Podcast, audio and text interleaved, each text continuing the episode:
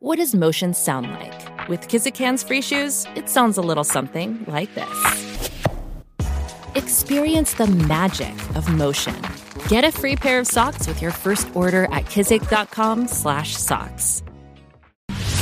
La, la, la salsa más caliente de este verano la tiene la Z. Salsa de la buena. ¿Entendiste? Me suena pesado. WZMTFM 93.7 San Juan. WZMTFM 93.3 Ponce. Y WBFM 97.5 Mayagüez. Saca tu sunblock porque te vas a quemar con esta salsa. La emisora de la salsa número uno de Puerto Rico. Tu, tu emisora nacional de la salsa. Y escúchanos en nuestra aplicación La Música. Ya comenzó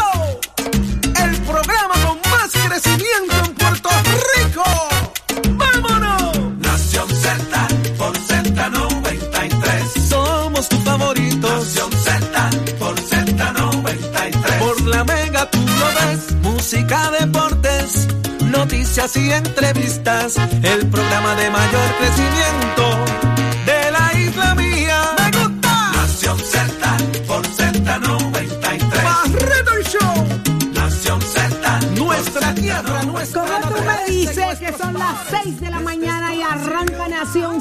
Por Z93, 93.7 en San Juan, 93.3 en Ponce y 97.5 en Mayagüez a través de todas las redes sociales, la plataforma digital más poderosa en esta hora de la mañana. Búsquenos en Facebook, denle seguir y denle share para que todo el mundo sepa lo que usted está viendo y cómo es que usted se mantiene al tanto de cómo está el país y hacia dónde nos llevan. Buenos días, Jorge. Buenos días, Eddie. Buenos días, buenos Buenos días. días, Saudi. Buenos días, Eddie. Buenos días, Puerto Rico. Agradecido, como siempre, de que estén en sintonía con nosotros del mejor análisis de la radio puertorriqueña, de la televisión puertorriqueña, de las redes sociales. Eso es Nación Z, porque ¿saben qué?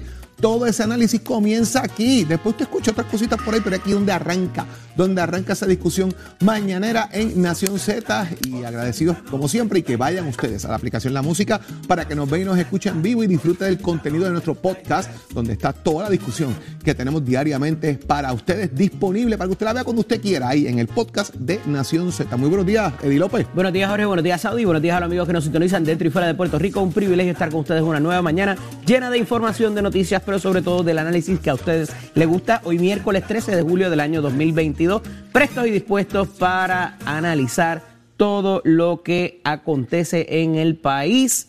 Mucho, mucho de qué hablar esta mañana, el servicio eléctrico y muchas otras instancias. Así que yo creo que es momento de comenzar, Saudi Rivera. Así mismo es. Y hoy, ¿quiénes nos acompañan en el Va a día estar de con hoy? nosotros el portavoz del Partido Popular Democrático en el Senado de Puerto Rico, portavoz de la mayoría, el senador por Carolina, Javier Aponte Dalmau, que está dirigiendo los trabajos, que está atendiendo el proyecto que presentó el gobernador de Puerto Rico eh, para subsidiar, subsanar, eh, atender, mitigar el costo de energía eléctrica. Y allí surgieron unas situaciones de amar muy interesantes, Saudi, porque están planteando que hay 44 millones de dólares que tendrían que devolverle a los consumidores. Vamos a hablar de eso, lo vamos a analizar, pero vamos a hablar de eso también Interesante. por un tema de reembolso de FEMA. Vamos a ver qué pasa con eso y de dónde surge toda esta información. Chavos, chavos, muchos chavos. Ahora hay que devolverlos. Pero, Eddie, ¿quiénes más nos acompañan? Está nuestro panel explosivo de los miércoles con el representante Navarro Suárez y la ex representante Pacheco Irigoyen. Y vamos a hablar de la determinación de inconstitucionalidad de la ley eh, que tiene que ver con la compra y venta de bienes inmuebles y el encabulla y vuelve y tira de Tatito en otro proyecto adicional que somete otras instancias también que impondrían otros requisitos adicionales y que tienen a la industria de las bienes raíces, mire, calientito. Ay, pero hablamos también con el administrador de ADSEF, Alberto Fradera, y usted tiene que decir que, que van a hablar ahí. Usted se entera ya mismito acá en Nación Z y el análisis más completo con el licenciado Leo Aldrich. Así que usted no se mueva de ahí. Esto y mucho más. Póngase al tanto de lo que está pasando en Puerto Rico y el mundo, porque Carla Cristina ya está lista. Buenos días, Carla. Buenos días, Saudi, para ti, para Jorge Paradito. A las personas que nos sintonizan en los titulares, el negociado de energía alegó ayer en una vista pública que la Autoridad de Energía Eléctrica cobró 44 millones de dólares de más a sus abonados. Sin embargo, el director ejecutivo de la autoridad, Josué Colón, argumentó que la información es incorrecta, pues la corporación pública, según dijo, no ha cobrado ese dinero y en cambio tendría que esperar a que concluya todo el proceso de reclamación. A en otros asuntos, el Tribunal de Primera Instancia declaró ayer inconstitucional el artículo 86 de la ley que enmienda la ley notarial y que requería a los notarios incluir en su informativa sobre bienes inmuebles una tasación, un plano de mensura y un estudio de título. Por otra parte, la presidenta de la Asociación de Administradores de Condominios, Sharon Rodríguez Díaz, sostuvo que la morosidad entre los titulares respecto a las cuotas de mantenimiento de los edificios está entre el 30 y el 40% y mostró preocupación ante la probabilidad de que las cifras continúen aumentando.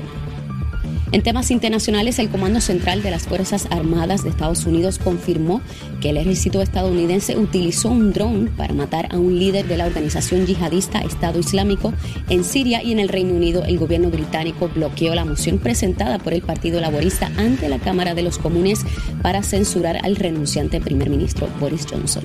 Para Nación Z les informó Carla Cristina. Les espero mi próxima intervención aquí en Z93.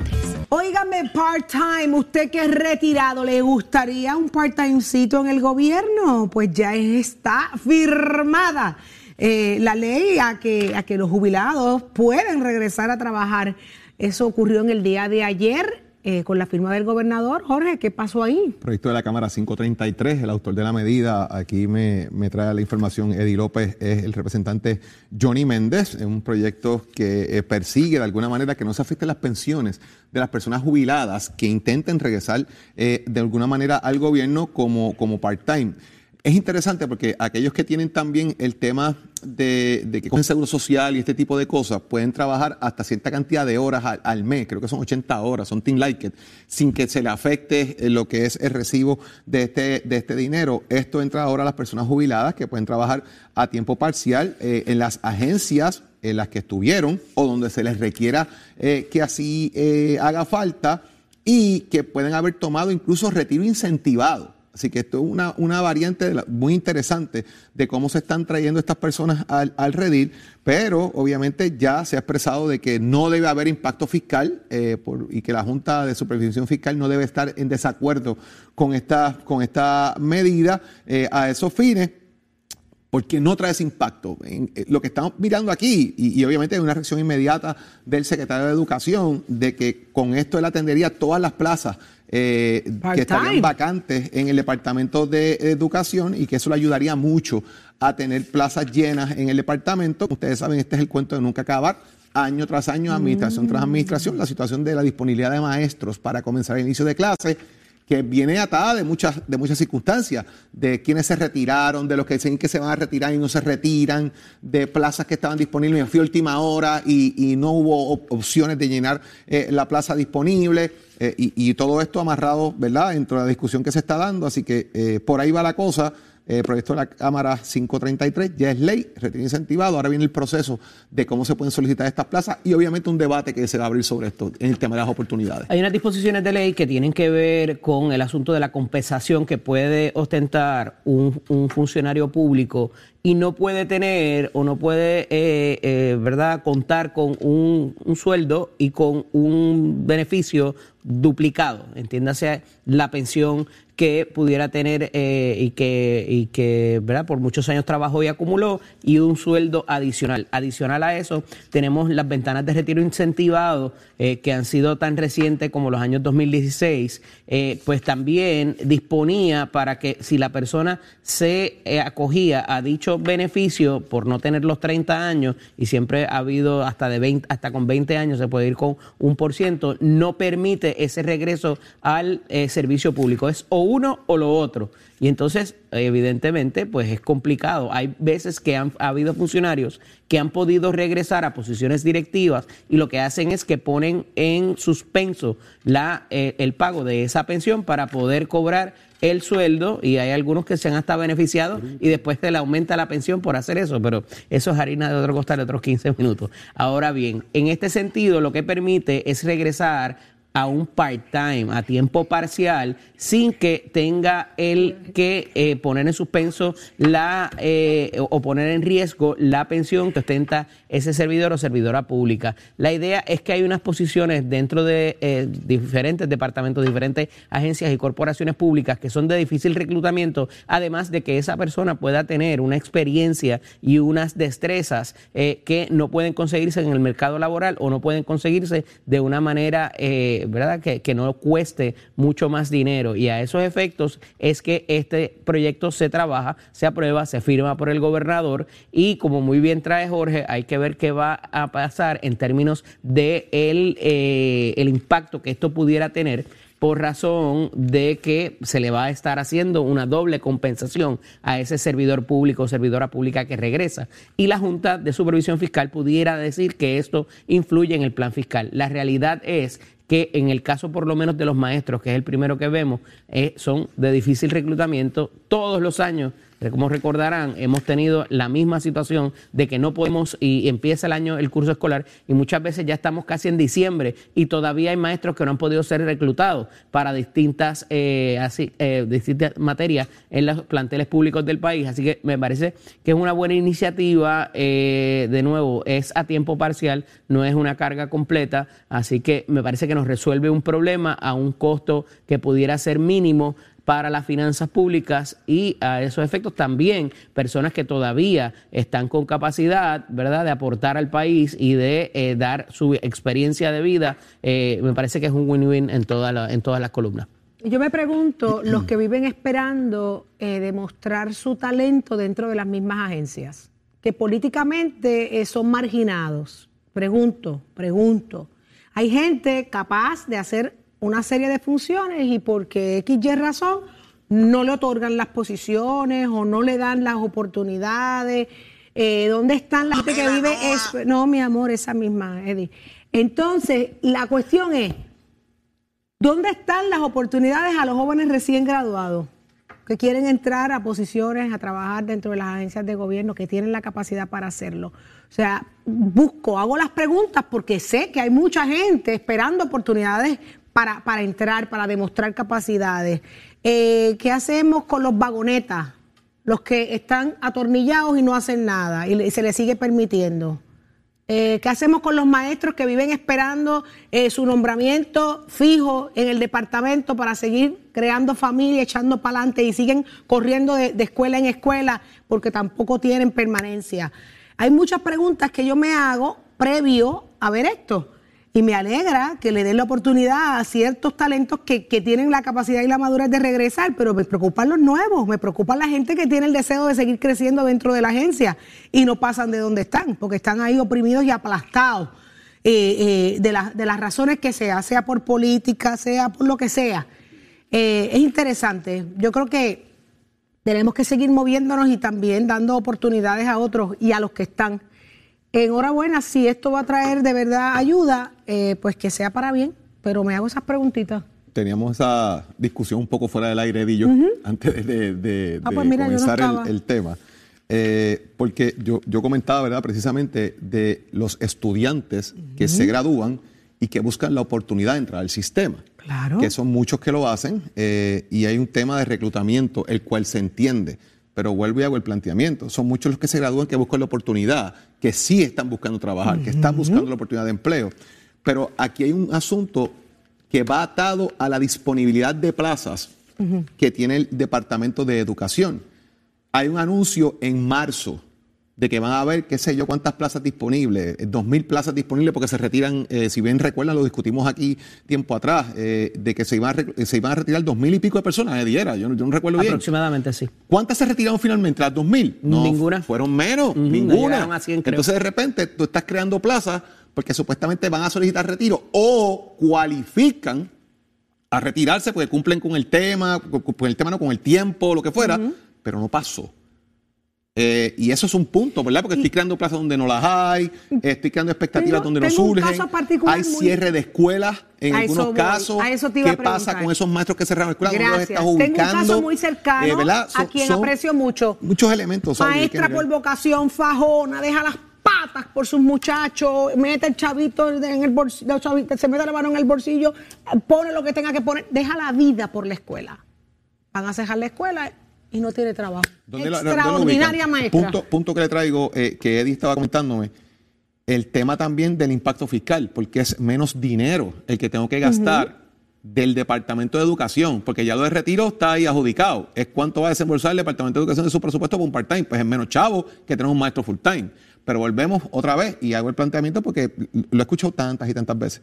No le dan empleo porque no tiene experiencia, pero no le dan la oportunidad de empleo para tener la experiencia. no obstante, en las últimas instancias que han hecho ferias de empleo para el sector público y privado, la gente no aparece y no hay gente para reclutar. Así que, de nuevo, esto me parece una buena alternativa a un costo bajo, con una experiencia ya definida en ciertas áreas y que puede impactar las agencias como las corporaciones públicas, inclusive la Autoridad de Energía Eléctrica, lo que queda de ella, o, Luma o cualquier otra, ¿verdad? Porque esto no se va a quedar probablemente en el sector privado, eh, eh, en el sector público, debo decir eh, pero me parece que al final del día estamos resolviendo con lo que hay porque la gente no quiere trabajar. Y lo estamos viendo en diferentes renglones de la economía, en el sector público y en el sector privado. Cada vez que hacen estas ferias de empleo, citan millones de personas o miles de personas y no aparecen ni, ni decenas. Y, y es verdad, pero en el Departamento de Educación la historia es diferente, en ese sentido. Y yo creo que ahí. Pues, Jorge, pero todos los años tenemos la misma situación. Por lo que te acabo de plantear. Que no pueden, que no pueden reclutar. porque tienen un. No es y llega diciembre, se acaba el primer semestre y no hay maestros. Las escuelas están cerrando que no acaban de nombrar los maestros en otros lados. Y esto es de ahora, esto es eterno. Y, no es eso requiere, y ahí te puedo decir con conocimiento de causa, porque vi esos, vi esos casos en, en, la, en el proceso administrativo donde se llevan. y te tienes que, para tú mover un maestro de una escuela a otra, es un proceso que a veces tarda hasta dos años. Pues entonces, porque tienes un convenio colectivo. Pues, porque tienes un convenio colectivo que los pues protege y tenemos que saber. no podemos hablar así abiertamente. Tenemos un convenio colectivo que ah, se le protege, se le protegen los derechos a un maestro y tiene que pasar un proceso para que lo puedas mover de una escuela a otra. De eso, partiendo de eso, partiendo precisamente de eso, del requerimiento de ley, de lo que aplica la ley, de todos los derechos que tiene el maestro. Entonces, ¿la culpa es de que hay una falta de reclutamiento o es un asunto de la burocracia que existe dentro del proceso? Y tienes que resolver. Pues hay que resolver aquí de acuerdo a la ley. De acuerdo a la ley. una herramienta que es costo efectiva, que puede resolver. De acuerdo a la ley. De acuerdo. Está ahí. Hay que seguir la ley. El problema, ¿es un asunto de reclutamiento es un asunto de la burocracia que existe en la ley? Pues es que el proceso lo brinda de esa manera. Al pues final del día no tienes el, personal. Todos los años padecemos de lo mismo, donde no tienes personal suficiente para cubrir las necesidades del departamento. Y ahí te tienes una herramienta. Bueno, el tema está interesante, la discusión también, no terminaríamos nunca de hablar del asunto, pero por otro lado, eh, oígame, eh, hay, hay, unos que sí se quieren jubilar y la Junta de Control Fiscal le dice que no. Entonces, ¿cómo entendemos esto? Explíqueme eso ahora. Mira, de nuevo lo que te mencionaba ahorita, Saudi, de los retiros incentivados, estas ventanas que se ofrecen, particularmente a, un personal como, por ejemplo, los policías que están, ¿verdad? Tienen una carga adicional eh, y se les reconoce unos años de servicio por estar en una, en una faceta peligrosa. No se limita solamente a los policías, pero ha sido quizás eh, el, el ejemplo más drástico que se ha dado en los últimos años, donde se les eh, baja eh, la cantidad de años de servicio o inclusive dependiendo de la edad que puedan tener y disfrutan de este beneficio, lo que sea un beneficio incentivado.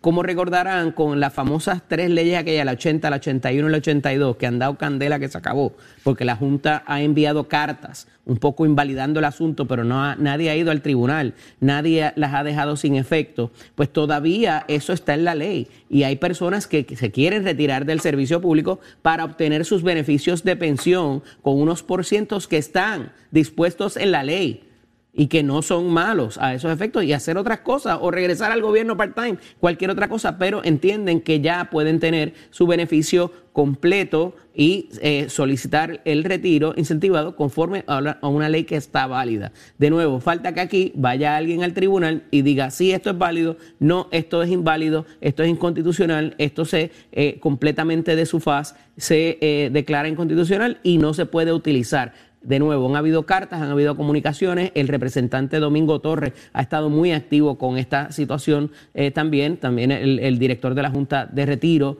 eh, del Gobierno de Puerto Rico también han tenido esas conversaciones y se ha intentado buscar unos mecanismos alternos para permitir que estas personas se puedan jubilar. Ayer hubo unas manifestaciones a esos, eh, a esos efectos, pero me parece que va a requerir de un mecanismo más allá para poder tener definición absoluta de lo que vaya a pasar con esta ley que desde eh, los tiempos de eh, la administración de Wanda Vázquez se había legislado, se había aprobado, sigue siendo ley, pero hay una incertidumbre en que pueda redundar todo esto. Interesante. Mientras tanto, hay que esperar porque la Junta determine, diga que, finalmente es lo que va a pasar. Pero óiganme, ayer a las 5 y 45 de la mañana, una explosión, ya se quedó sin luz el corre y corre, más, más en entrada a la mañana, Santa Isabel pasa por algo similar. ¿Tú tenías luz esta mañana? ¿Tú tenías luz? Gracias yo, yo no, caramba, a mí yo no sé qué, qué, pasó. Yo estaba sin luz, tuve esta madrugada. Es que acá en San Juan a ti te llega la luz de Jayuya. Eso es, eso, es, eso mismo es, Eddie. Y no tenía luz. Así que la situación con los apagones, explosiones en la autoridad eh, sigue siendo eh, el, tema. Falta eh, mantenimiento falta de mantenimiento. Un poco lo decíamos ayer, como recordarás, que permiten que se hasta el final, hasta el final, hasta que no para más, que reviente. Y ha habido pues portavoces, obviamente de la Autoridad de Energía Eléctrica está en la situación entre Luma y Energía Eléctrica, los desganches y otro tipo de mantenimiento que hay que darle estas facilidades y, y, se ha puesto de manifiesto que parecería que quieren permitir de que eso que está más o menos chavadito se termine de chavar completo para entonces hacerlo nuevo pudiera ser una alternativa. La realidad es que Luma no ha dado mucha explicación en términos de por qué los mantenimientos preventivos de estas facilidades no se han llevado a cabo. Y ayer vimos en Santa Isabel eh, también otro, otro evento parecido a este. Si veremos más y cómo esto se afecta qué va a pasar con ese mantenimiento que parece que está contratado por la compañía y que no lo están llevando a cabo. A eso quería llegar. Eh, Luma, tiene, el personal, no lo tiene. Toda la gente que contrataron, las empresas privadas que contrataron, que las hicieron invertir dinero en equipo, maquinaria, todo. Y le cancelaron los contratos y han dejado todas estas compañías que no hablan, no hablan. Voy a meterme ahí y voy a buscar. Una sola pregunta. ¿Cuántas explosiones de estas habían con la Autoridad de Energía Eléctrica? ¿Cuántas habían? Bueno, no. Porque con Luma está así un julepe. Esto desde que llegó Luma es un julepe. Esta cosa, las explosiones en las plantas, ¿cuántas había con la autoridad? Se dio aquella de palo seco grandísimo, que fue que se calentó aquella caldera y tuvo un par de días sin luz. Ajá. ¿Cuántas más? La de ¿Cuántas más? Se hubo bajo la autoridad de energía eléctrica. ¿Cuántas? ¿Con cuánta frecuencia? A diferencia de lo que vemos hoy. Pues entonces no es un asunto de, de la autoridad es un asunto que la autoridad tenía el personal para atender esto y le daban el mantenimiento. Ah, que era falta de mantenimiento. Había desganche, usted peleaba, los estaban ahí. No estoy justificando, es que estaban ahí. Las que trabajan en esto, que estaban en la autoridad, ¿dónde están hoy? En carretera, en, obras públicas. es que es la, pero es que es la verdad. diciendo, los veré lamentándose cuando empiecen a pasar cosas. En edificios públicos sentados los muchachos allí, sin los alcaldes han reclamado el que ciertas de esas responsabilidades se les pasen a ellos con los chavitos que corresponden pero ahí eh, les tengo que decir que yo, yo, yo creo que hay que tener un poco más de cuidado, porque cuando están bregando con línea viva y otras cosas, pues pudiera ocurrir. Eh, han habido municipios que lo han logrado y han llegado bastante cerca a bregar con la línea viva. Eh, el ejemplo del municipio de San Juan es uno de ellos, que tiene brigadas para esto, pero también por propósitos de seguridad y de lo que cuesta el seguro para ese tipo de empleados, han hecho un step back y no necesariamente están trabajando con eso. Es lo peor de todo, compañeros, es que dicen que ven las brigadas salir con unos letreros que dicen contratados por Luma para esto, ¿verdad? Es la alegación que hace uno de los portavoces de la Autoridad Eléctrica ayer. Y eso está bien complicado porque que estén facturando, que salga la brigada y que no se dé el servicio, uy. Hay empresas eh, de ex empleados de la Autoridad de Energía Eléctrica que son expertos en este tema, que montaron empresas independientes, privadas, para darle servicio a los municipios, para atender esto. ¿Por qué? Porque los que están contratados no saben ni dónde están los empates en este país. Tiene el municipio que costearle la contratación a esas Pero, privadas ¿Qué tú para vas a poder hacer? funcionar. ¿Va, va a dejar tu municipio? Como las ¿Qué carreteras, tú haces con las como la- carreteras? Pero es ¿Qué que eso era con- antes, ahora no se Pues, puede. Pues que Ahora no tienes- el problema para es eso. ese, Saudi, que siguen restringiendo y los servicios siguen desmejorando, ¿Dónde- lamentablemente. ¿Y dónde está la fiscalización a Luma? Los van a seguir dejando Mira, hacer lo que yo le dé la río. gana sin dar explicaciones, como ellos mismos dicen, si es necesario. Si fuera un, pues de- decimos que fue lo que la investigación arrojó. Yo me río que tú vas por calle y, por ejemplo, esto es funny, lo, lo vi hace poco y me estuvo súper curioso. El alcalde de Calle, Rolando Ortiz, si hay un boquete en una carretera, escribe, pone un rótulo que dice carretera del Estado.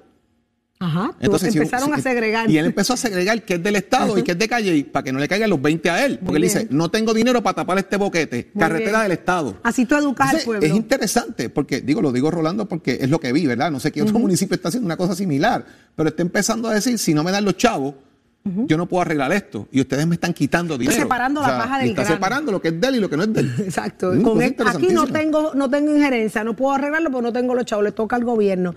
Es que es de la única forma que los, los alcaldes van a poder salir airosos del asunto, porque es que la gente va a reclamarle al alcalde. Eh, eh, eh, es absurdo que, que esto tenga que pasar, pero es de la única forma. Jorge, ¿cómo, cómo, ¿cómo tú logras convencer a la gente de que no puedo arreglarlo, no, no porque no quiera, La es gente, que no no, sabe, tengo? la gente en una carretera no sabe cuándo es de uno, cuándo es del otro. Exacto. Esa es la realidad. Tú pasas por la carretera y tú no estás pendiente. Esta carretera es de Estado, esta es municipal. Eso, eso no es correcto. La gente no está pendiente de eso. Yo paso por ahí, por ahí yo paso y ya. Ay, Virgen Santa, señores. Y ya está listo Tato Hernández, Somos Deporte. Buenos días, Tato. Buenos días, buenos días. ¿Quién buenos gritó días, ahí? Buenos días. ¿Quién buenos gritó? días. ¿Quién Yo gritó no he gritado. Yo no he dicho nada. La pajarita, Ah, la pajarita. Cassandra. Cassandra. La pájara de. Tato. Sí, Cassandra. La pájara Cassandra está gritando. Tiene que ir a Ah, ey, ey, ey. presentarla. Ey, Titi, se llama Cassandra y es cacatúa, por favor. Ay, yo quiero verla un día. En la próxima intervención, ¿puedes ponértela en el hombro? Sí. No, me pica. ¿Qué está Ella se, pasando? por- ella se porta mal. Quiero empezar este programa con una gran poesía. No me acuerdo bien el dramaturgo que fue, pero empieza así. Yo tenía una luz y a mí me alumbraba. Y venía Luma y me la llevaba. Ay, mi madre señor. Tremendo. Tremendo.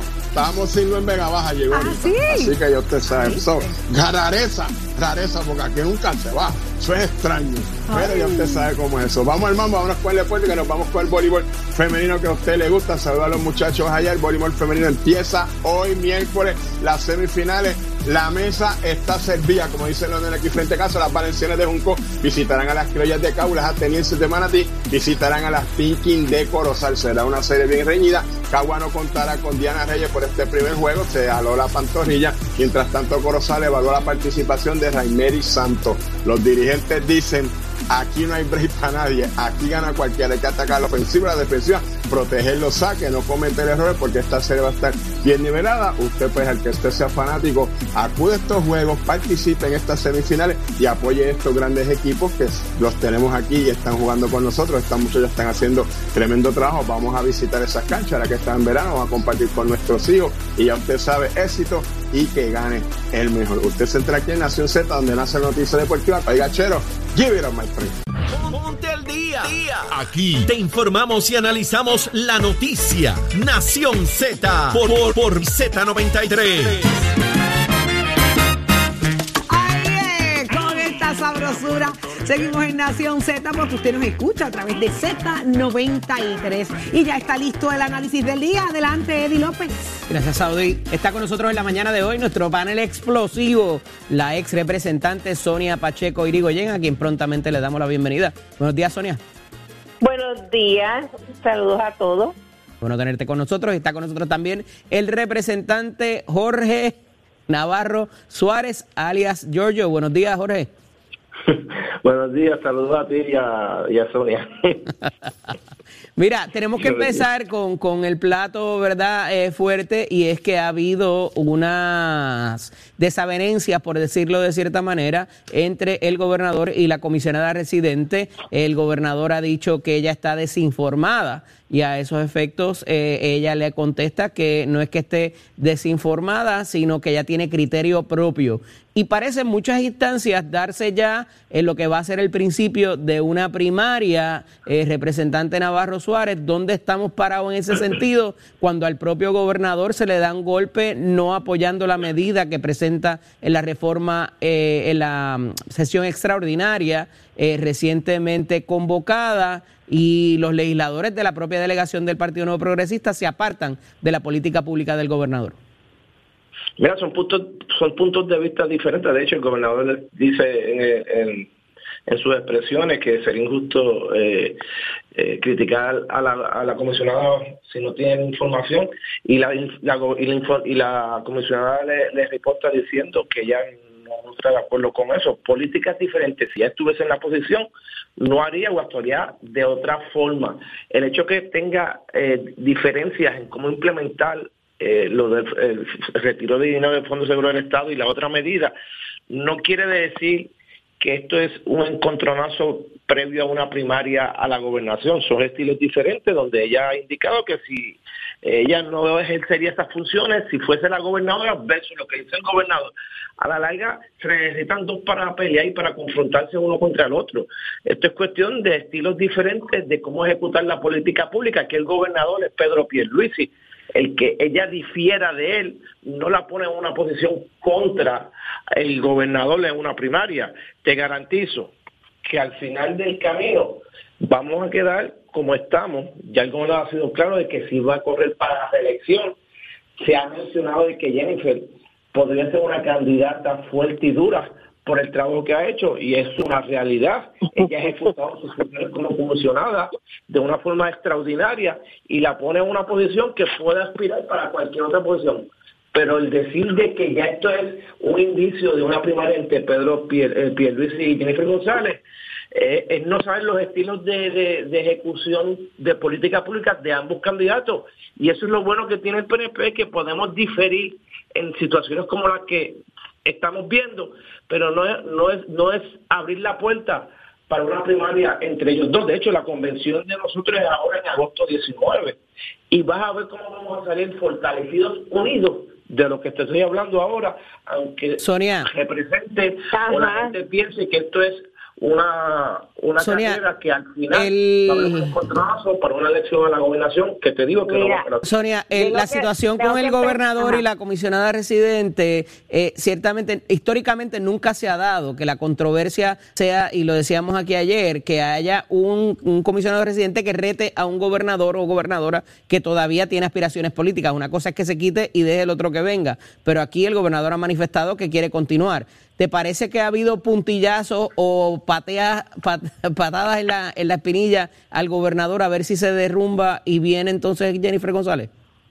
Bueno, dos cosas. Primero, parece que Georgie se nota que empezó bien tempranito a hacer ejercicio porque ha dado 500 rodeos para al final contestar lo que todo Puerto Rico sabe, que Jennifer ya empezó su campaña. Jennifer empezó a ponerle traspiés al gobernador y, aquí ahora ya se va con el pensamiento del pueblo, de lo que nosotros creemos, que él no está haciendo lo correcto, que el gobernador está tiene que tener algunas algunas relaciones bien directas con algo de Luma que no lo toca para nada.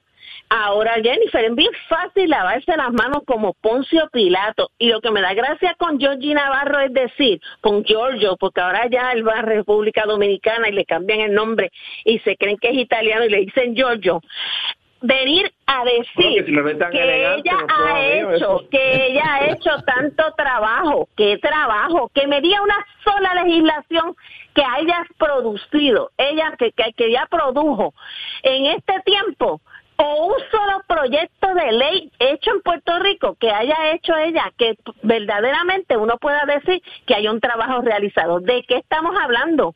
De que ella simpática, eh, como amiga, compañera y, y de, la de que estuvimos juntas en, en, en la Cámara, lo más bien. Fuera de ahí, ya le estás derruchando el palo al, al gobernador, allá va a haber tremenda contienda y claramente ya se nota que Georgie, y sabiendo yo y conociendo a Georgie, ya yo sé que le va a defender a ella y que se va a quedar con ella.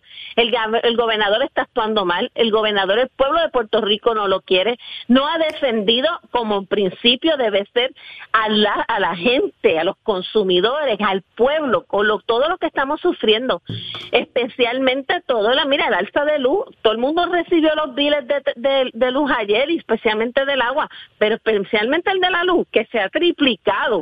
O sea, no es lo mismo que el año pasado tú pagabas 300 pesos para esta fecha y hoy Oye, te llega eh, un bill de, de, de, luz de Eh, 700 Sonia, parece que dólares. en- en- en Contra. Italia, por ahí, ¿Cómo es posible en? Italia, Porque no, no- no está con los tiempos modernos de lo que está ocurriendo aquí en Puerto Rico a nivel mundial. Ah, las cosas esto tiempos modernos. Pues dime tú que ¿Verdad eres el hombre más avanzado que- del mundo. Que, que, que nunca. Hello, porque ha subido el precio del combustible, así que vamos vamos a ser justos y razonables y no ser politiqueros, Sonia, es lo primero. Porque está- En enero, en enero no. El había subido, no había subido lo el petróleo diciendo. y tú lo sabes. Y no es El cuestión de ejemplo de politiquería, lo politiquería es no decir la verdad y fallarle escúchame. al pueblo. Son siete aumentos. Deja ver qué nos tiene que decir Luma. Sonia, deja ver qué nos tiene que decir de El- Georgie. el mejor- el- el- lo mejor que tú estás hablando, o la mejor evidencia es, ¿verdad? Que tú pagas más gasolina que nunca en la historia de tu vida, porque el combustible a nivel mundial ha subido por la guerra, tú lo sabes. ¿Sabes? Una cosa es que aumenta arbitrariamente y otra cosa es que aumenta por los costos operacionales de lo que es el combustible. Y, y parece que tú no te das cuenta. Primero te, tú misma te, te, te- te debates entre tú misma, dices una cosa de Jennifer González y, y, y, y la diciendo que, que no ha hecho nada por algo es que No está- nada. se habla de ella, porque en las encuestas sale ganando a todo el mundo, así que o te peinas o te haces rolo. tiene que ver una que cosa con la otra. Georgie, antes de pasar al, que próximo, nada. antes de pasar al próximo tema, ¿con quién estaría Georgie Navarro en una primaria entre Jennifer González y, y Es Pedro que no, yo no voy a estar especulando. Aquí hay un gobernador que ha dicho que va a la reelección y yo voy a apoyar la papeleta actual, gobernador Pedro Pierluisi y Jennifer González, comisionada residente, eso es claro.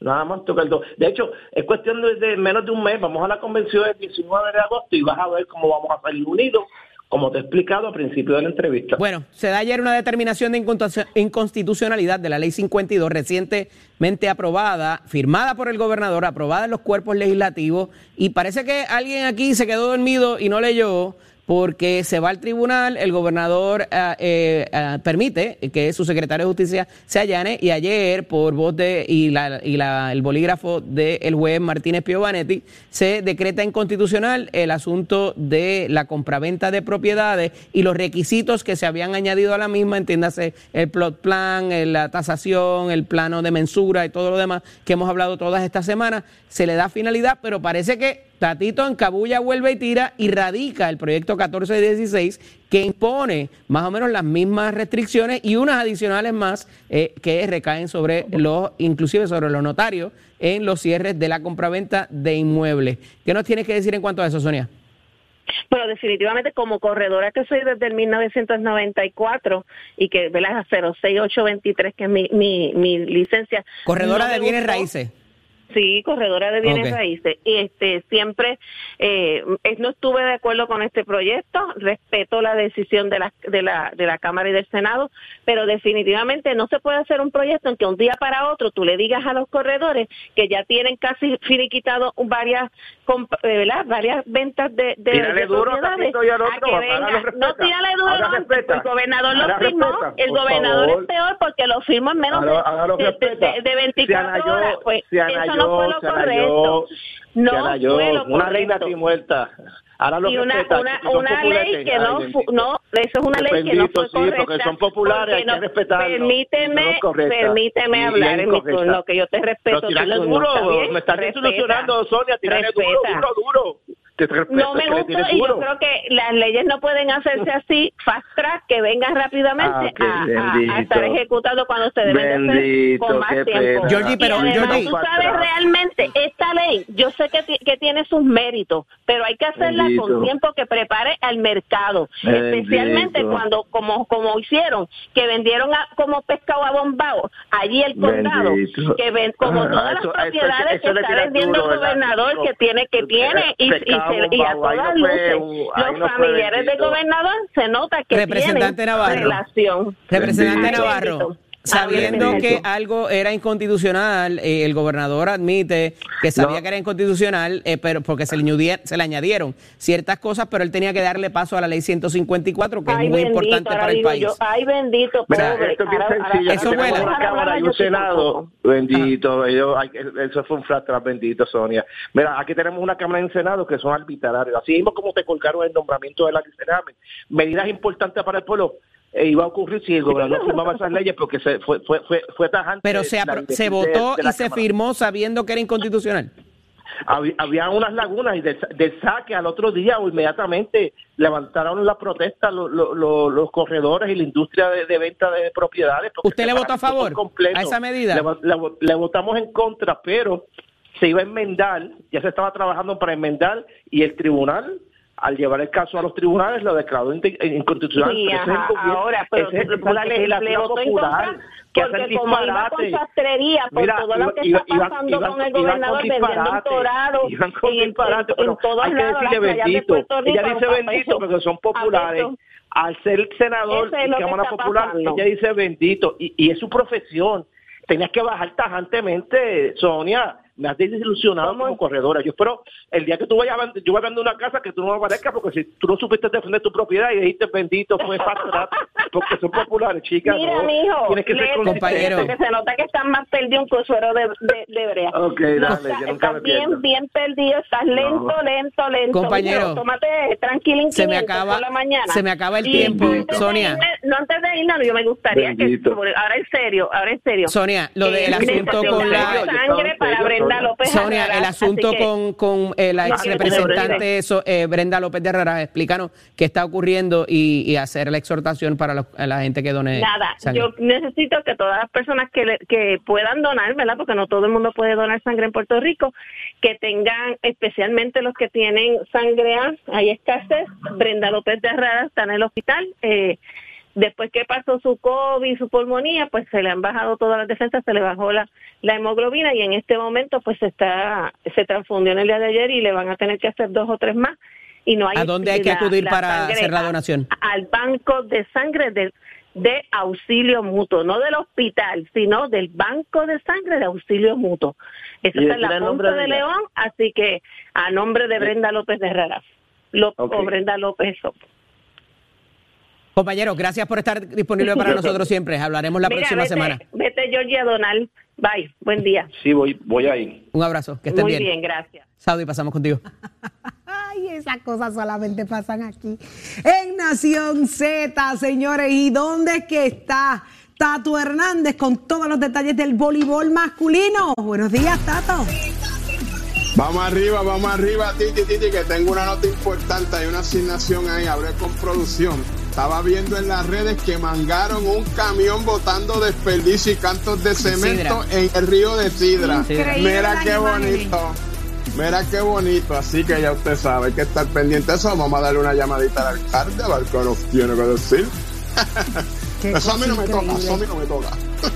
Así es. Está la cosa increíble, está la cosa increíble y después se quejan porque nuestros ríos nuestros cauces están como están. Pero vamos mamá, vámonos con el voleibol masculino que en Norseca estamos jugando muy bien, Titi, muchachos allá. En el estudio Puerto Rico el primer juego venció a México.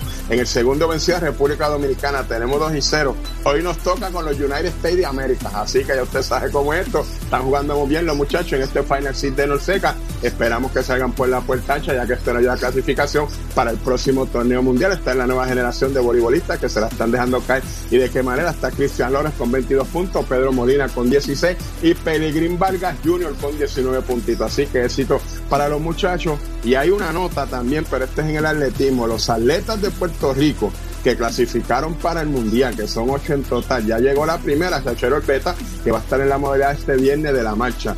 Pero dicen que la villa donde lo están recibiendo hace la calor de la vida, no hay abanico y esos atletas están sofocados. Las horas de entrenamiento ya son tres horas antes que acá. Los ponen casi a la una de la tarde de allá cuando el sol está a 104 grados. Así que hay que trabajar con eso y los boricuas que van para allá sepan que llévense sus abaniquitos, lleven su agua y sus cosas porque donde lo están hospedando está un poquito apretada la cosa. Usted se entera aquí en Nación Z donde nace la noticia deportiva. Oiga, chero, give it a. Somos, somos una mirada fiscalizadora sobre los asuntos que afectan al país. Nación Z, Nación Z. Por Z93, somos su noticia. Usted no se despegue de Nación Z, que por ahí viene Javier Aponte Dalmau, portavoz del Partido Popular en el Senado. ¿Qué está pasando con el tema precisamente de la Autoridad de Energía Eléctrica? ¿Qué está pasando con la extraordinaria?